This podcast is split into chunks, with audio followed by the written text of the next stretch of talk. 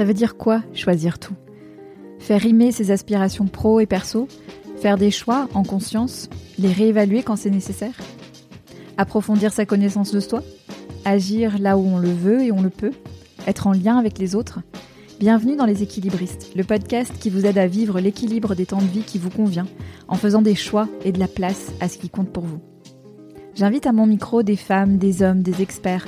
Ensemble, on parle de ces sujets millefeuilles, connaissance de soi, carrière, famille. À la fin de ces conversations, vous aurez réfléchi, ri, pris du recul et surtout, vous aurez envie de vous mettre en action pour construire la recette qui vous convient. Je m'appelle Sandra Fiodo et je suis la fondatrice de Conscious Cultures, une société de conseil et de coaching qui vise à promouvoir une meilleure intégration des domaines de vie pour que carrière et vie personnelle se construisent ensemble, en harmonie. Si vous aimez les équilibristes, pensez à vous inscrire à ma lettre, numéro d'équilibriste, que j'envoie deux fois par mois pour partager réflexions, anecdotes et ressources sur les sujets que nous abordons dans le podcast. Le lien pour vous inscrire est dans les notes de cet épisode. Merci de votre écoute. Je me réjouis de faire avancer ces sujets avec vous. Mes chers équilibristes, les amis, cet épisode marque les 5 ans de ce podcast et de ce qu'il est devenu au fil des ans en évoluant avec moi et avec vous. Comme tout organisme vivant, il bouge, il vit, et il ressemble pas complètement à ce qu'il était au départ, mais il a quand même un ADN resté très similaire tout de même. Déculpabiliser, secouer les perspectives, mettre en mouvement. Cet épisode, je l'ai voulu comme une prise de hauteur, en me demandant ce qui pourrait être utile pour vous, au-delà de l'exercice pour moi. Alors pour ce cinquième anniversaire, j'ai eu envie de vous proposer cinq leçons, qui sont pas toutes des leçons d'ailleurs, mais cinq chapitres pour vous amener encore de la matière à réflexion. C'est parti pour 5 leçons en 5 ans d'équilibrisme. La première leçon, c'est plus un constat, quelque chose qui me saisit souvent quand je suis en train de travailler et parfois me gonfle littéralement le cœur. La fierté, l'honneur d'accompagner des personnes et des équipes merveilleuses qui me permettent d'avoir foi dans un monde du travail différent qui se dessine. J'ai souvent cette question, est-ce que ça bouge dans les entreprises? Oui, doucement. Oui, dans certains endroits. Le monde du travail est violent, le monde du travail est dur, je le sais, je l'ai vécu, je l'entends et je le vis indirectement tous les jours. Mais en opposition à la dureté des rapports, je vois tous les jours des exemples de ce qui est possible quand c'est décidé, quand c'est voulu, quand c'est incarné. Ça n'a rien de bisounours, c'est pas des arcs-en-ciel tous les jours, ça n'omet pas la difficulté, mais ce sont des gens qui font le choix de mettre l'humain au cœur du projet et de leur façon de travailler. C'est dans de toutes petites équipes qui se créent, mais aussi dans des institutions, avec des héritages anciens qui se demandent quand même comment faire mieux, où sont les poches pour faire mieux, faire mieux pour les gens? Deuxième leçon, ouf, je me sens moins seule. C'est le commentaire qui arrive immanquablement quand j'anime des ateliers de groupe, que ce soit dans des grandes entreprises ou pour vous, mes chers équilibristes. Dernièrement, j'ai partagé dans une newsletter une expérience que j'ai vécue il y a quelques semaines. Une expérience physique, puisqu'il s'agissait d'un stage de danse, dans lequel nous nous sommes retrouvés à plus de 80 participants du monde entier, de tous âges, toutes conditions physiques, juste là pour partager notre plaisir de danser. Dans toutes nos différences, ce sont nos similarités qui m'ont sauté aux yeux. Nos hanches finissent par bloquer au même endroit. Nos genoux ont des limitations semblables. Nos profs de danse nous invitaient à explorer comment aller au-delà des limitations, dans une forme de curiosité et de joie formidable. Ces limitations qu'ils évoquaient, nous n'avions pas besoin qu'ils nous les expliquent, nous les avions tous. C'est la même chose dans les sujets que je traite. Personne ne sait faire deux choses à la fois. Beaucoup, pour ne pas dire tout le monde, aimeraient que les journées durent 25 heures, pour pouvoir juste caser cette chose en plus que nous sommes si frustrés de ne pas pouvoir faire aujourd'hui. Ouf, je suis pas seule. L'universalité de nos questionnements. Très en lien avec tout ça, la troisième leçon qui me saute aux yeux, c'est comme la prise en main du sujet a évolué. Il y a cinq ans, c'était inaudible l'équilibre des temps de vie. Aujourd'hui, c'est une évidence. Mon travail de ces derniers mois va dans le sens de rendre le sujet le plus collectif possible. J'interviens au sein d'équipes ou au sein de groupes parce que ça n'a pas de sens, à mon avis, de faire autrement. Bien sûr que chacun et chacune est responsable de la définition de ce à quoi ressemble l'équilibre pour lui ou elle à un instant donné, à quoi ressemble le fait de pouvoir construire une carrière ou travailler tout en honorant ses rôles et responsabilités en dehors du travail. Mais une fois qu'on a dit ça, on ne peut pas ne pas traiter l'aspect collectif du sujet. Parce que je le vois tous les jours, l'équilibre des temps de vie, dont vous savez que j'aime pas cette expression, même si elle est bien pratique pour poser le sujet, cet équilibre des temps de vie n'est souvent qu'un point de départ pour parler de plein d'autres choses. Une excuse pour s'intéresser à la question comment vas-tu vraiment? Un point d'entrée pour aborder la manière dont on communique, que ce soit dans le fond ou la forme Un point de départ pour parler d'égalité professionnelle J'en suis convaincue, l'équilibre des temps de vie est fondamentalement un sujet d'inclusivité.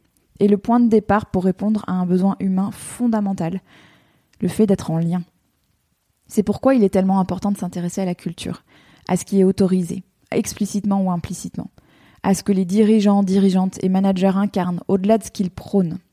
Ce ne sont pas des sujets simples, et je constate que les personnes qui s'en emparent de la manière la plus efficace, au sens d'utile pour les individus et le collectif, sont aussi les personnes qui osent admettre leurs ambivalences, le fait que parfois ils pratiquent du faites ce que je dis, faites pas ce que je fais. Nous ne sommes qu'humains. C'est chouette, non? Je travaille avec beaucoup de clients dont les environnements sont extrêmement contraints.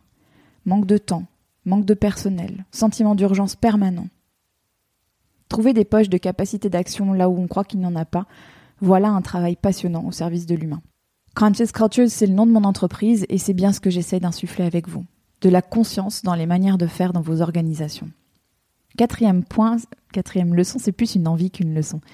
L'envie de vous apporter encore autre chose en 2024, de vous accompagner encore autrement et de nourrir cette idée de lien. Je vous concocte des choses pour vous aider à mettre en œuvre tout ce dont on parle dans le podcast. À suivre courant 2024. Et le cinquième et dernier point, c'est une leçon plus personnelle que j'ai envie de partager avec vous parce que j'aurais sûrement aimé entendre ça encore plus et que j'aurais sûrement besoin de l'entendre encore et encore. Cette dernière année m'a poussé à prendre parfois des décisions à contre-courant de ce qu'il fallait, entre guillemets, faire. M'écouter, prendre le temps de faire comme ça me semblait juste. Avancer vers ma singularité, traverser l'inconfort qui venait avec le fait de prendre des chemins pas évidents. C'est tout ça qui m'a permis d'avancer. À mon rythme. En étant fier du chemin, plutôt qu'animé par la sensation de ce n'est pas assez. Une décision que j'ai prise, par exemple, a été de très largement décélérer ma présence sur les réseaux sociaux, en particulier Instagram, en sachant que je prenais aussi un risque. Le risque de moins de visibilité, le risque de moins d'échanges. Mais j'aimais pas l'effet qu'avait ma présence et la musique lancinante du mais qui a répondu? Est-ce que ça a plu? J'aimais pas les comportements que ça créait chez moi. Et j'aimais pas que ça prenne autant de place dans les questions que je me posais. Si je reviens plus régulièrement sur les réseaux, ce sera parce que j'ai trouvé une manière de le faire qui soit écologique pour moi qui me donne pas la sensation d'être une machine à créer du contenu dont le monde sature déjà. Je vous parle pas de moi pour vous parler de moi, vous le savez. C'est plus une invitation pour vous à trouver les indicateurs qui vous vont bien. Et dans mon cas, ça n'a pas été tellement des indicateurs chiffrés, ou en tout cas pas les indicateurs évidents. Et très lié à tout ça, les belles choses, solides, durables, se construisent avec le temps.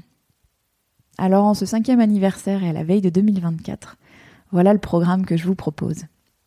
On continue avec les épisodes des équilibristes le mercredi tous les 15 jours.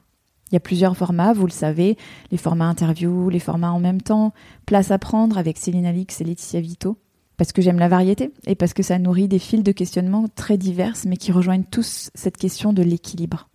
J'en lance un nouveau début d'année avec mon amie Alexia Colson du Parchi. On avait envie de raconter des choses sérieuses en riant beaucoup, alors on a imaginé quelque chose pour vous. Ce podcast reste en 2024 une ère de jeu pour moi parce que c'est important de m'amuser et un labo de recherche parce que j'aime chercher, interroger ce qui semble admis pour être à votre service de la manière la plus pertinente possible. La newsletter numéro d'équilibriste reste le meilleur moyen de suivre l'actualité des équilibristes. 2024 va être riche, alors si vous avez envie de savoir comment nous pouvons travailler ensemble ou comment je peux vous accompagner pour aller plus loin sur tous ces sujets, rendez-vous au lien d'inscription dans la description de l'épisode. La lettre est envoyée tous les 15 jours le mercredi. C'était un peu plus flottant ces derniers temps, mais je reprends la programmation habituelle dès maintenant. J'ai déjà deux opportunités à vous annoncer pour 2024. La première chose, c'est la, deuxième session de mon programme de groupe en même temps, en hommage à ce que nous construisons en même temps, nos carrières, nos vies, etc. Ce programme, cette deuxième session va démarrer la semaine du 4 mars 2024.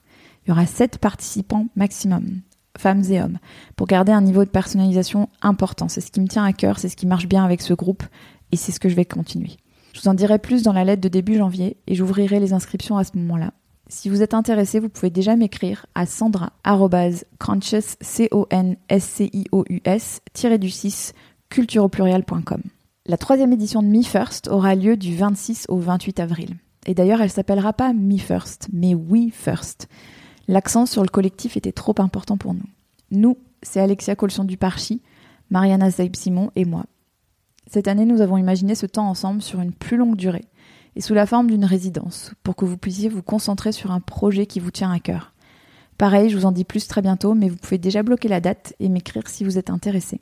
Le week-end aura lieu dans un très beau gîte dans la campagne cognacaise, et on a vraiment hâte de vous y accueillir. Je vous prépare plein d'autres propositions, dont je vous parlerai dans les lettres, numéro d'équilibriste, et au fur et à mesure que ces propositions se précisent. Enfin, j'ai quelque chose à vous demander. Que vous soyez auditeur de la première heure, ou tout nouvellement arrivé par ici, si vous aimez ce que vous entendez, si ce travail vous est utile, si vous aide, ça me toucherait beaucoup que vous puissiez l'exprimer, soit à travers un mail, soit en partageant un épisode qui vous a plu sur vos réseaux ou auprès de vos amis, comme vous le voulez, soit en l'exprimant à travers une note 5 étoiles et un commentaire sur Apple Podcast ou votre plateforme d'écoute préférée. Je sais comme votre temps et votre attention sont précieux, et je suis très reconnaissante que vous choisissiez d'écouter les équilibristes, que ce podcast vous accompagne. Si ça fait 5 ans que ça dure, c'est grâce à vous. C'est grâce à vos retours, grâce à nos échanges et à vos envies que vous me transmettez. Alors du fond du cœur, merci d'être là. Je me réjouis de faire avancer tous ces sujets avec vous. À bientôt, mes chers équilibristes.